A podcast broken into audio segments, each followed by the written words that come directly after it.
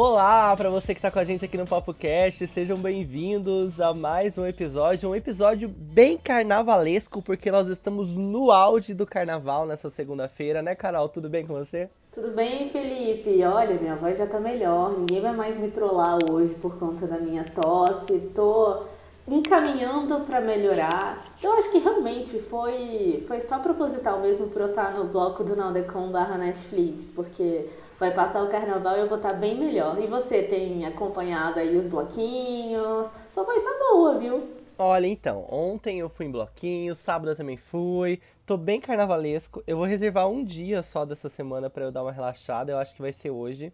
E amanhã eu volto pro carnaval de novo. Vamos aproveitar, né, gente? Já que é possível, vamos ir, vamos dançar. E tem, tem sido momentos um pouco tensos também ao mesmo tempo, viu? Porque mesmo que o carnaval seja feliz, seja empolgante, muita gente alegre, a gente tem que ficar sempre de olho, né? Porque parece que a gente está sempre sendo vigiado. Ontem, inclusive, a gente é, foi sofreu uma tentativa de assalto. Que isso? Tava eu e meus amigos é, voltando do mercadinho, já tinha saído do bloco, não tava nem mais no fervo. A gente foi no mercado comprar algumas coisas para comer e tal, e a gente tava voltando para casa. E aí o meu amigo tava com o celular na mão e eu tava ajudando ele a ver um negócio lá, tipo, de Babacar, de, de, de com carona e tal. E aí a gente tava mexendo no celular, veio um cara, assim, correndo, enfiou a mão e tentou sair correndo com o celular, mas aí ele não conseguiu. A gente conseguiu tirar o celular da mão dele, mas para você ter noção, né? Porque, assim, é muito perigoso. Eu acho que todas as grandes capitais têm esse problema de muita aglomeração de pessoas, as pessoas acabam tendo aí mais essa vulnerabilidade, sabem que muita gente tá, tá bêbado, e aí esses tipos de crime ficam mais fáceis de acontecer, né? Graças a Deus nada aconteceu. E eu espero que você também que esteja ouvindo a gente não tenha passado nenhum perrengue de carnaval. Ai, meu Deus, eu já fico eu já fico meio tensa assim, só de, de realmente passar por alguns lugares, né? Imagino que realmente quando tem concentração de pessoas, o número salta aos olhos ali das pessoas que estão querendo fazer alguma coisa. Mas que bom que deu tudo certo. E hoje, aqui no Papo Cast, a gente vai falar, claro, de carnaval. Mas a gente vai te contar e vai querer bater um papo um pouco melhor para descobrir como é que as pessoas com deficiência encontram acessibilidade para curtir o carnaval, porque não é fácil e se ao andar na rua a gente já não encontra acessibilidade, imagina para curtir o carnaval. E nesse domingo já teve muito muito, muita militância na, na Avenida no Rio de Janeiro, já teve bastante coisa pra gente comentar aqui, a gente vai falar também sobre isso. E o Dudu Camargo assediou a Simoni. Gente, sério mesmo, ela reclamou, ela falou lá que se sentiu assediada, porque além de um selinho que eles combinaram, teve a palpada nos seios dela e o negócio ficou feio. Vamos ver qual vai ser o final dessa história. E o Felipe tava falando aí que foi no mercadinho comprar comida e tal, mas ele poderia, poderia muito bem ter pedido por um aplicativo aí, né, de entrega. A gente vai comentar aqui, eu acho que isso vai dar muito pano para manga, que alguns aplicativos de entrega estão levando pequenos restaurantes à falência. Foi uma matéria que saiu é, hoje, aliás, na BBC, e eu achei muito interessante a gente trazer essa discussão para realmente entender melhor como é que funcionam esses aplicativos e para quem ele está sendo benéfico, né? Se é realmente ali para o consumidor, se é para startup ou para os restaurantes. Bom, pelo visto, para os restaurantes aqui não são. Exatamente. E no tema principal de hoje vamos falar sobre açúcar. A gente sempre fica na dúvida, né, se açúcar é um vilão, se é um mocinho. Vai ser nosso tema de hoje. A gente vai tirar nossas dúvidas sobre os adoçantes também. Eu sei que você aí fica sempre ah, será que eu uso aquilo, uso aquilo outro? Atualmente eu uso adoçante, mas depois dessa entrevista pode ser que eu mude a minha opinião. Se você quer ouvir cada assunto aqui de forma separada, você quer pular direto para algum assunto, tem o time code, o tempozinho aqui, ó, na descrição do episódio. É só você clicar na descrição do episódio desse podcast e você vai ver o tempo exato de cada assunto. Você pode ir direto para o assunto que você estiver mais interessado em ouvir agora. Música Felipe, antes da gente passar definitivamente a bater um papo sobre os temas levantados aqui, eu queria explicar para o pessoal como é que funciona a construção de um podcast, né? Porque muita gente acha que as entrevistas que a gente tem aqui a gente pegou de algum lugar, ou de repente que a gente, não sei, que a gente pega e planeja assim na hora, ah, vamos, vamos pega aí essa notícia, pega aí não sei o que, pede para tal pessoa editar. E eu acho que é legal a gente valorizar também o nosso trabalho e mostrar para todo mundo que escuta a gente que na verdade tem um trabalhão para fazer isso daqui acontecer, né? É verdade. A gente tem que reservar um horário para a pessoa, tem que explicar como que funciona o nosso trabalho, apresentar nosso podcast, a pessoa vê se ela tem interesse de dar entrevista pra gente, a gente manda as perguntas, ela manda as respostas por áudio, e a gente tem que dar aquela editada básica, né? A gente tem que explicar como funciona, e também tem a pré-produção das notícias, né, Carol? É isso mesmo, a gente tem que escolher aqui o que é confortável para a gente poder falar, se a gente realmente tem um pouco de estrutura para falar sobre aquele assunto, ou se a gente não tem também, que é legal, e aí a gente vai aprendendo junto com, com a notícia. E como o Felipe falou, a gente passa por uma edição. É, eu acho que, assim, basicamente tudo que a gente fala, né, Felipe, vai pro ar, a não ser que, sei lá, tenha uma tosse, uma crise de riso no meio do, da gravação, ou sei lá, vários cachorros da rua começam a se manifestar sobre aquela notícia, a gente tem que dar uma paradinha, rola uma edição e tal. Mas para o áudio ficar todo bonitinho, você conseguir ouvir todo mundo igual, também passa por uma edição. E essa edição é feita pelo Vinícius Esquerdo, que está aqui com a gente, né, agora, está chegando para para o time e a gente também faz uns trabalhinhos bem legais de artes e quem faz pra gente é a Talita Nogueira. Então, de segunda, quarta e sexta, ela faz pra gente, produz. E a gente tem também o Media Kit, que ficou incrível que ela fez pra gente. Tudo isso para ajudar a gente a explicar para as pessoas o que é o PapoCast. E se você tem interesse em participar ou conhece alguém que renderia uma boa entrevista, algum assunto interessante, manda pra gente no papocast@reiscomunica.com.br ou também no link da descrição. Tem o um link aqui, você clica e vai direto para um WhatsApp. Você pode mandar um áudio, mandar um texto, mandar uma foto, um vídeo. Fica à vontade para se expressar, a gente está louco para ouvir sua opinião. Felipe, a gente está comentando que todo mundo está pulando carnaval, época de felicidade, época que a gente tem aí para poder realmente sair um pouco dos problemas cotidianos e comuns, mas tem gente que não consegue fazer isso. Porque você já imaginou como é que uma pessoa com deficiência vai encontrar acessibilidade no carnaval? Nossa, gente, eu fico pensando nisso. Todas, todas as vezes que a gente vai a algum lugar, a gente frequenta alguma coisa, a gente vê que existe, às vezes, um espacinho ali para pessoas com deficiência. Existem, às vezes, alguma alternativa para pessoas que são, por exemplo, cadeirantes. Mas você já parou para pensar que ela não quer só um espacinho, ela não quer só uma delimitação pequena, ela quer viver como as outras pessoas podem viver. Você já parou para pensar como que é o carnaval de rua para quem tem deficiência? Olha, é chocante, né, Carol? Com certeza não é uma tarefa fácil conseguir passar por as ruas buracadas, por tanta gente. Gente, tá uma loucura. São Paulo tá tomada de pessoas em todas as ruas. Então imagina como é participar desse evento que era para ser um evento público, um evento para todo mundo que quiser não é bem assim que funciona, né? E segundo o último censo demográfico de 2010, pelo IBGE, né, cerca de 24% dos brasileiros possuem algum tipo de deficiência. Eu posso dar aqui um relato que a minha mãe ela tem esclerose múltipla. E sempre quando a gente vai para alguns lugares, é preciso pensar antes. E vários desses lugares são descartados antes da gente colocar o pé ali. Porque a gente sabe que se a gente for em tal hotel, trazendo mais para, não exatamente para o carnaval, mas se a gente for para tal hotel, será que ele tem acessibilidade? Será que a cama vai aguentar a, a minha mãe que toma remédio, que está acima do peso por conta dos remédios, da esclerose múltipla? Será, será que tem escada? Será que tem elevador? Como é que ela vai chegar até lá? Então, assim, para a gente nesse momento ir para um carnaval e levar a minha mãe fica muito complicado, porque ela não está na cadeira de roda, mas ela tem a locomoção, a marcha dela é muito lenta. E ela usa bengala. Então, você imagina que várias pessoas pulando, que estão ali no direito delas de pular e de expressar a felicidade delas de várias maneiras, elas vão pegar a bengala e, e a estabilidade que a, bengala, que a bengala daria não vai existir para minha mãe, né? E se ela precisar ir no banheiro? Banheiro químico para mulher, você sabe que a gente não pode encostar, você sabe que é difícil ali já para quem tem mobilidade. Como é que ia funcionar isso, né? Então acho que cada vez mais a gente quer que as pessoas possam participar na potencialidade que elas têm, né? E se o, o a prefeitura, se o, a gente sabe que os governos estão bem mais para lá do que para cá, né? Que não, que não há estrutura mínima para isso.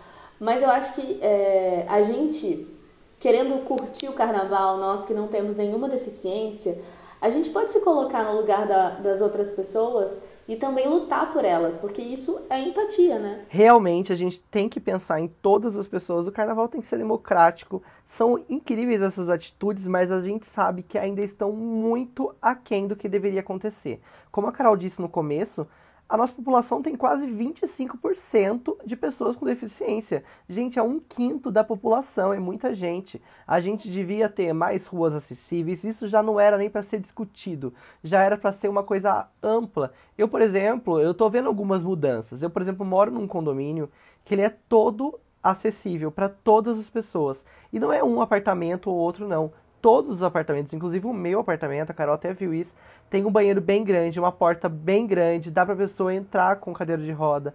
Todas as áreas comuns têm espaços para cadeirante. Então, assim, as coisas estão mudando. A gente sabe que as mudanças são pequenas e deveriam ser muito maiores, né? A gente já está no plano século XXI, 2020, e tem muita gente com deficiência. Não era para ser tratado como pessoas à parte, né, como pessoas diferentes. É para ser como pessoas como qualquer outras e para terem acesso a tudo, não para ficar escolhendo onde, podem ir, como fazer, que forma é melhor. Elas precisam ter acesso ao mundo como qualquer pessoa tem, né? E lembrando que se você quiser ainda se preparar para ir na Marquês de Sapucaí, no Rio de Janeiro ou em São Paulo, que é no IMB, eles possuem camarotes exclusivos para o público com deficiência, né? Para você ter acesso no caso do São Bódromo, né, lá no Rio, você precisa fazer sua inscrição, que é de graça pelo telefone do Centro, Centro Integrado de Atenção à Pessoa com Deficiência. Geralmente, quando a pessoa com deficiência compra esse ingresso, automaticamente a pessoa, a acompanhante, a acompanhante que vai com ela, ganha para poder dar um suporte para ela. Já no São Bódromo Paulista, é necessário comprar também o ingresso para as duas pessoas lá na Liga Independente das Escolas de Samba. E a gente sabe também que, é, ainda que hajam alguns camarotes para pessoas com deficiência, o custo deles é muito elevado, né? E de repente as pessoas não têm. Então acho que, é, o, que o que deve acontecer é que todo mundo tenha espaço não esses espaços pequenos, como o Felipe falou aqui no começo, mas que todo mundo possa ocupar o espaço que deseja e não só o espaço que lhe, que lhe cabe ali naquele momento, né? O espaço que eles fizeram para pessoas com deficiência. Porque a segregação começa aí, né? A, a, o preconceito, a, a, a divisão, ela tá aí. Por que, que eu tenho que ir só num camarote porque eu tenho deficiência? Por que, que as pessoas não podem pensar isso mais amplamente, né? E eu acho que é legal também a gente falar aqui rapidamente, mas que depois a gente pode até chamar essa pessoa para participar aqui do PapoCast, porque eu já, já acompanho, eu tenho ela, a página que ela tem na, no Facebook, nas redes sociais, e acho muito legal, que é a Andrea Warner, que ela é mãe do Theo, que tem 11 anos, ele foi diagnosticado com autismo, e ela criou um bloquinho de carnaval feito especialmente para as crianças que têm deficiência lá em São Paulo, que são cerca de é, 1,3 mil crianças que têm deficiência física, intelectual ou cognitiva. E a Andrea, ela tem um blog chamado Lagarta Vira Pupa, para contar as histórias e os desafios que ela enfrenta dia a dia, né, educando uma criança autista. Acho que a gente, Felipe, depois pode até chamar a Andrea numa oportunidade para a gente entender melhor esse universo e justamente para tirar essa coisa de, de tipo. É, ah, as pessoas com deficiência estão aí, eu estou aqui. Não precisa e não tem que haver barreiras, né? Somos todos iguais e é na diferença que a gente ainda se acha, se encontra e admira o outro. E ainda falando de carnaval, Carol, rolou bastante coisa ontem. A gente sabe que carnaval sempre é um momento político, um momento de mostrar a... o que acontece no Brasil é realidade, né? E a Mangueira deu um show político ontem na Avenida, teve bastante coisa polêmica e que estão gerando polêmica até agora, né? E a Mangueira que teve esse desafio imenso, né, de levar Jesus nesse momento de tanta polarização para a Avenida e retratar ele das diversas formas possíveis e foi incrível, né? Todo mundo adorou. E eu acho que foi um dos desfiles que eu assisti até agora que foi mais legal, assim. Sabe quando você assiste um desfile que você fala, ah, teve esse ponto alto, teve esse. A Mangueira, tipo, todos os momentos eram, eram um ponto muito altos. Então, eles trouxeram a temática de Jesus no tempos, nos tempos atuais, né? vários, várias alas, tinha ali personificações de Jesus. O que mais chamou atenção foi a, a rainha de bateria que estava com, numa cruz, né? ela não sambou, teve muitas outras outras outras alas que chamaram atenção também, com uma, ala da, uma ala da Santa Ceia, com vários discípulos ali, tudo, todas pessoas à margem, né? Pessoas negras, pessoas LGBTs, e Jesus estava ali também é, personificado em alguns momentos como mendigo. Essa crítica ferrenha a como seria, né? A, a, se Jesus estivesse hoje, nos tempos atuais, e teve também um carro com um boneco enorme do Bozo, com uma faixa de presidente, dando a óbvia insinuação do nosso presidente palhaço. E aí rolou muitas outras coisas. O carnaval foi cheio de questões políticas. E teve até grávida de nove meses sambando, né, Carol? Pois é, e isso gerou uma super polêmica, né? Porque o pessoal do Twitter começou a falar assim: ah, beleza, mas ela tá ali, ela tá sambando, e aí no ônibus quer sentar num assento privilegiado. Um assento privilegiado não, né? Que é de direito, na verdade várias pessoas, vários comentários falando sobre isso. E assim, gente, por favor, né? Todo mundo tem direito de brincar, cada um sabe o seu limite ali, mas tudo correu bem, tá tudo tranquilo. Inclusive, o que eu achei bonitinho falando desse universo de bebês, crianças, fofinhas, é, teve um hospital que fez ensaio com as crianças na maternidade, você viu? Não, não vi isso não. Que legal. Ah, foi muito fofinho. As crianças tinham algumas recém-nascidas, assim mesmo, que o hospital fez um, um, um, ensaio fotográfico com todas elas vestidinhas para pularem o primeiro carnaval aí, já se sentirem no clima do carnaval. Muito fofo. E o Dudu Camargo não consegue ficar quieto em alguns momentos, faz umas coisas absurdas, não se contém, e aí ele vira polêmica com grandes com grandes motivos, né? É uma, era uma criança no passado, já não é mais, agora tem 21 anos e continua fazendo merda esse menino, Carol. Eu não sabia quem era esse garoto, eu não lembrava quem era esse garoto. E aí eu fui pesquisar, eu falei, tá, mas de onde ele surgiu, o que, que ele fez? Porque ele apresenta um programa de manhã chamado Primeiro Impacto no SBT. E aí, às vezes, quando eu tô tomando café e dou uma zapiada, eu já parei para falar, gente, tem uma criança apresentando um jornal. Sabe, eu, eu, já, eu, eu já me questionei sobre isso. E aí o que, que aconteceu? Ele tava com o carnaval, ele foi chamado para participar ali de uma entrevista que tinha a Simoni e tinha o cara do Bomba Bomba Bomba, que eu esqueci o nome dele, Nelson Rubens. Ele já chegou pegando a, a roupa dela, que era de, de, de balançar, assim, chegou pegando, apalpou o peito dela e ela, sabe, se sentindo violentada, se sentindo assediada. E aí não é que o Nelson Rubens pede para eles darem um selinho? E aí que o negócio desanda mais ainda, porque você vê claramente que ela tá fazendo aquilo porque alguém mandou, sabe? Que ela não tem poder de escolha naquele momento. A gente sabe que a Rede TV tem um approach muito de ibope, né? No carnaval. Quem não lembra daquela mulher que tava pintada de verde? De, de Hulk. De Hulk. O famoso, o famoso se verde. Gente, quem não lembra disso e tantas outras vezes, né?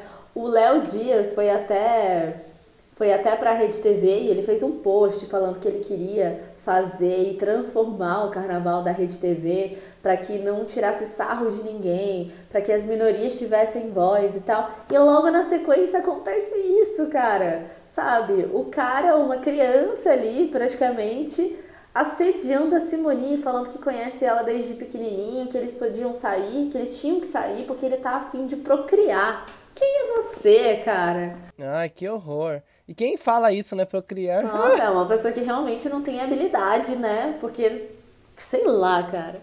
Ah, esse menino é muito bizarro, ele já não é de hoje, né? Na época que existia pânico ainda, ele era menor de idade, e aí levaram ele para uma reportagem especial, que levava ele para um prostíbulo. E aí faziam várias coisas. Assim, e não é de hoje que esse menino tem envolvimentos sexuais na televisão. E o povo zoava ele no pânico dizendo que ele era gay, mas que ele tinha que fazer isso para mostrar que ele não era. Ele foi uma chacota no pânico, ele nem era da, da mesma emissora. O pânico estava na Band, ele era do SBT.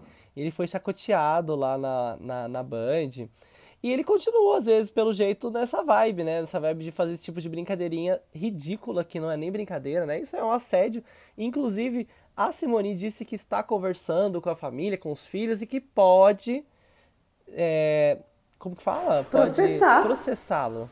Exatamente. É bizarro, ele já teve treta com a Larissa Manoela, ele já teve treta com a Maísa, enfim. E aí ele continua à frente desse primeiro impacto, mesmo sem ter cursado jornalismo, cursado rádio e TV, porque simplesmente uma vez o Silvio Santos viu ele no Jaça, gostou dele e ele é apadrinhado pelo Silvio Santos. E algumas pessoas tentaram amenizar esse comportamento desse garoto, falando que ele é um discípulo de Silvio Santos. Ou seja, isso não quer dizer nada. Tá errado e pronto, acabou. É só porque ele é um discípulo, ele pode fazer as mesmas merdas, né? Só não tem o dinheiro do Silvio Santos pra pagar os processos. Cuidado, hein, filho? Cuidado, ah. fica esperto, que o negócio vai, vai bombar pro seu lado.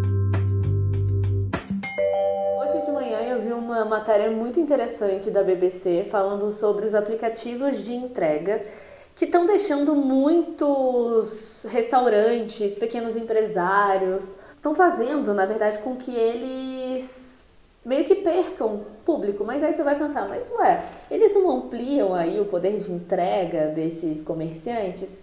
É, só que não é assim que funciona, né? Imagina que você tá lá procurando uma comida legal, uma comida interessante, tal, como muitas vezes a gente já fez e penou, né, Felipe, para achar alguma coisa legal. E aí, claro, que quando você abre o aplicativo, você vai vendo os primeiros, os primeiros que vão chegando, consequentemente a gente pensa, eu não sei se essa é uma é um pensamento coletivo, Felipe, você pode até me contra-argumentar aqui comigo. Quando a gente vai vendo os primeiros, a gente acha que aqueles são os que são mais pedidos, ou que tem uma pontuação melhor. Então, na verdade, tem como até dar uma filtrada, né? Você pode filtrar pelos mais baratos, pelos mais próximos, pelos melhores avaliados. Tem várias formas, mas assim, intuitivamente as pessoas não mexem muito nos, frio, nos filtros e acabam indo ali pela seleção do, do aplicativo, né? O mais famoso de comida é o iFood, que tem aquela famosa seleção de até 10 reais, esses com entrega grátis, 50% de desconto, e são essas promoções que chamam a atenção do público, né? E aí, nessa reportagem, os empresários começaram a dizer o seguinte, tá, a minha marmita custa 14 reais. Se eu vendo ela 10 reais, né, por 10 reais, qual que é o lucro que eu fico? E as entregas grátis? Então estão dizendo que eles estão caindo aí numa teia que é difícil sair depois, que eles ficam nas mãos desses aplicativos e que e a gente já está acostumado, né, já está condicionado a pedir por esses aplicativos e fica difícil quando você não está fazendo parte dessa rede entrar no mercado de entrega e que o seu poder ali de, de potência fica muito diminuído, porque se você pode entregar a 500 metros, você entrega, mas se você não pode, se você não pode andar, na verdade, você vai pedir por aplicativo, certo? E esses restaurantes, eles estão dizendo que existe toda uma burocracia para você estar, ainda que com os filtros ativados ou não, para você estar nos primeiros ali do ranking e que eles não entendem como isso não fica claro para eles como você pode estar ali nos primeiros lugares.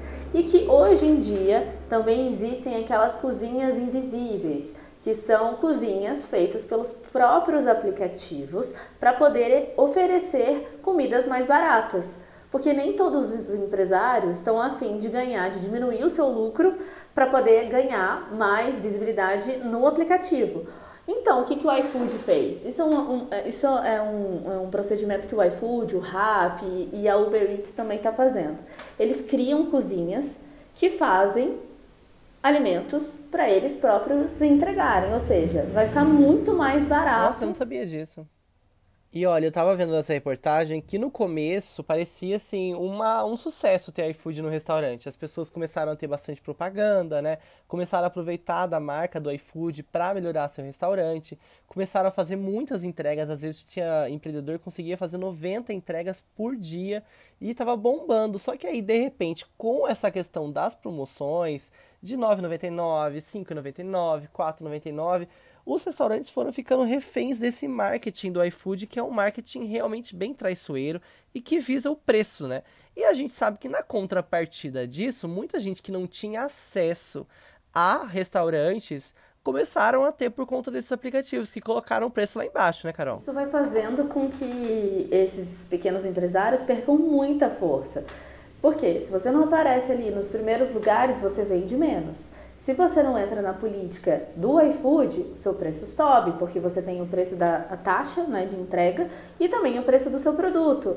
E o que, que vai acontecendo com esses pequenos produtores? Eles vão sumindo e o iFood vai crescendo, ou os outros aplicativos também cada vez mais. E aí não fica muito transparente. Então a reportagem ela quer saber o porquê que isso acontece, né? E isso não pode acontecer, porque é, um, é uma grande empresa sufocando as outras pequenas e todo mundo teria o direito.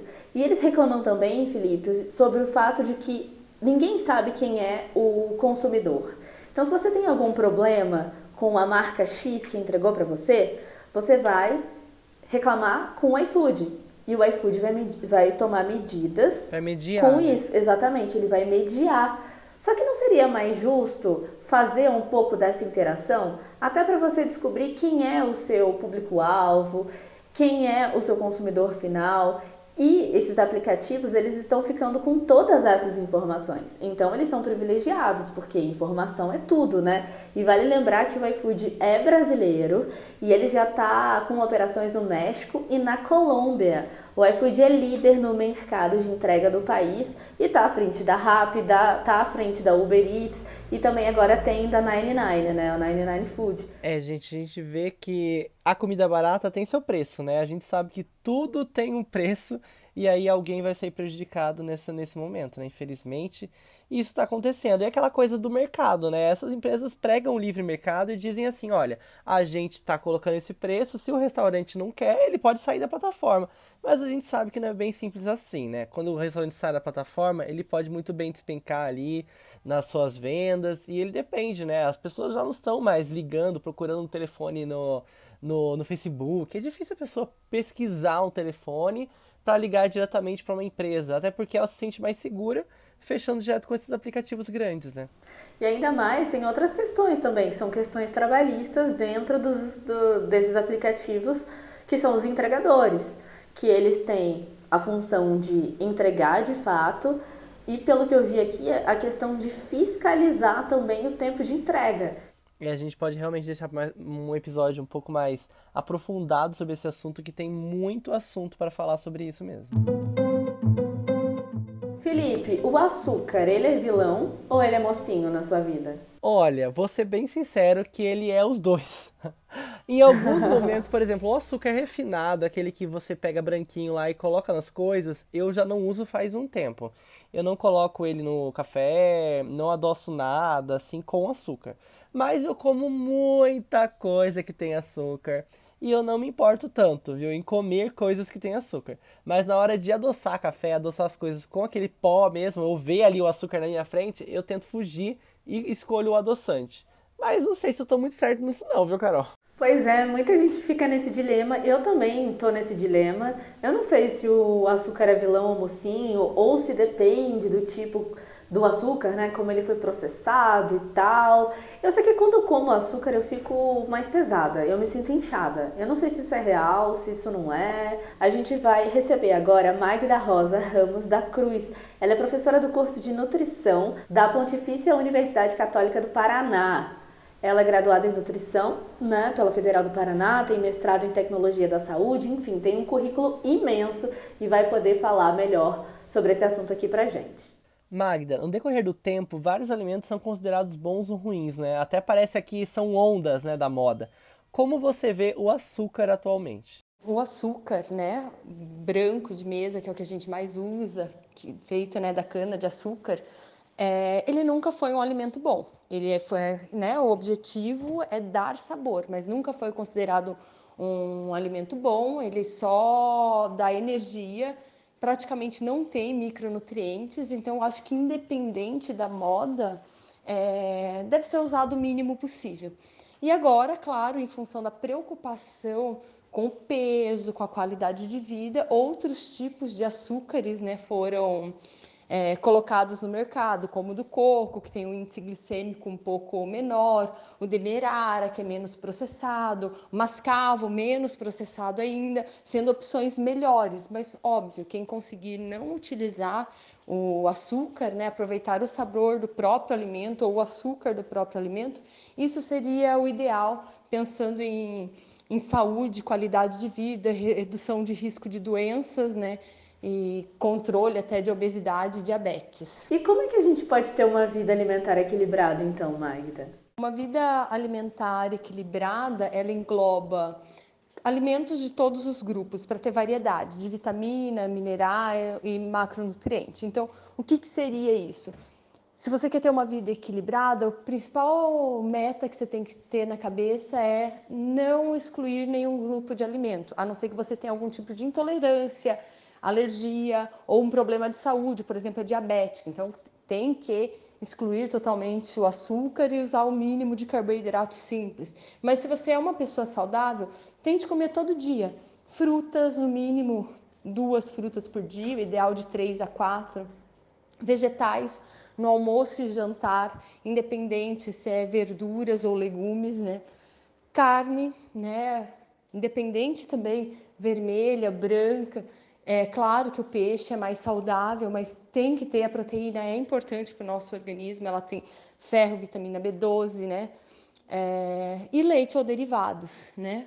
Então, o principal é ter variedade. E quanto mais cores né, nesses alimentos, maior a variedade de micronutrientes. Então, acho que a, a chave para uma vida equilibrada é não deixar faltar fruta, verdura, carne, leite ou derivados na alimentação e tentar ver o carboidrato como um complemento. Como o principal objetivo é fornecer energia, ver o pão, a batata, o arroz como complemento. Preciso consumir também como fonte de energia, mas não é o essencial. Não pode ser o alimento mais importante da minha vida. Tem que ter proporção entre esses, esses alimentos. Com isso, com certeza, a pessoa vai conseguir manter o peso e uma boa qualidade de vida. E agora, uma coisa que eu sempre tive dúvida. Ah, eu, eu também. muito adoçante e eu queria saber se os adoçantes fazem mal. Me ajuda! Bom, existem diversos tipos de adoçantes, alguns naturais, como stevia e o xilitol, e vários outros químicos. Os adoçantes, o objetivo também principal deles é a pessoa precisa retirar ou reduzir o açúcar da alimentação. Ele vem para dar sabor, né, doce, sem calorias ou sem aumentar tanto o índice glicêmico da refeição. É, a melhor opção, com certeza, seria não utilizar nem o açúcar, nem o adoçante para dar sabor aos alimentos. Mas a maior parte das pessoas não conseguem, elas precisam utilizar uma dessas duas coisas. Nesse caso, né, quem consegue usar quantidades pequenas de açúcar pode se manter assim. Quem não consegue, que gosta do alimento mais doce, é tentar preferir os adoçantes naturais, né? Xilitol ou stevia, ou, né, se quiser usar a sacarose ou ciclamato, tentar apenas usar em quantidades pequenas, sem exagero. Porque o que a gente tem que lembrar? Mesmo para os adoçantes, tem uma dose é, diária recomendada que é considerada saudável, sem colocar a pessoa em risco de ter câncer ou qualquer outro problema de saúde. Quando passa muito dessa dose, ao longo do tempo, vai aumentando o risco de outras doenças. Então, acho que assim, até uma forma de pensar, talvez, talvez eu vá misturar uma pergunta agora com a outra, mas se a gente for pensar no, no que, que é ter vida saudável, é conseguir ter controle, conseguir dominar a proporção entre os alimentos. Mesmo um adoçante usado em grande quantidade vai fazer mal. Ou seja, qualquer coisa que a gente extrapole na quantidade ou retire totalmente da alimentação pode nos fazer falta. E claro, tudo que é químico, evitar sempre. O nosso corpo não foi preparado né, para metabolizar muitos é, compostos químicos. Quanto mais natural a alimentação, melhor com certeza. Doutora, e quem tem alergia, intolerância ou outras doenças, como é que fica? Como é que ficam essas pessoas no meio disso tudo? Todas as orientações anteriores, né, dado da quantas questões anteriores, é, são para pessoas saudáveis, que não têm alergia, intolerância ou nenhuma doença. Então, o que, que temos que pensar dentro disso?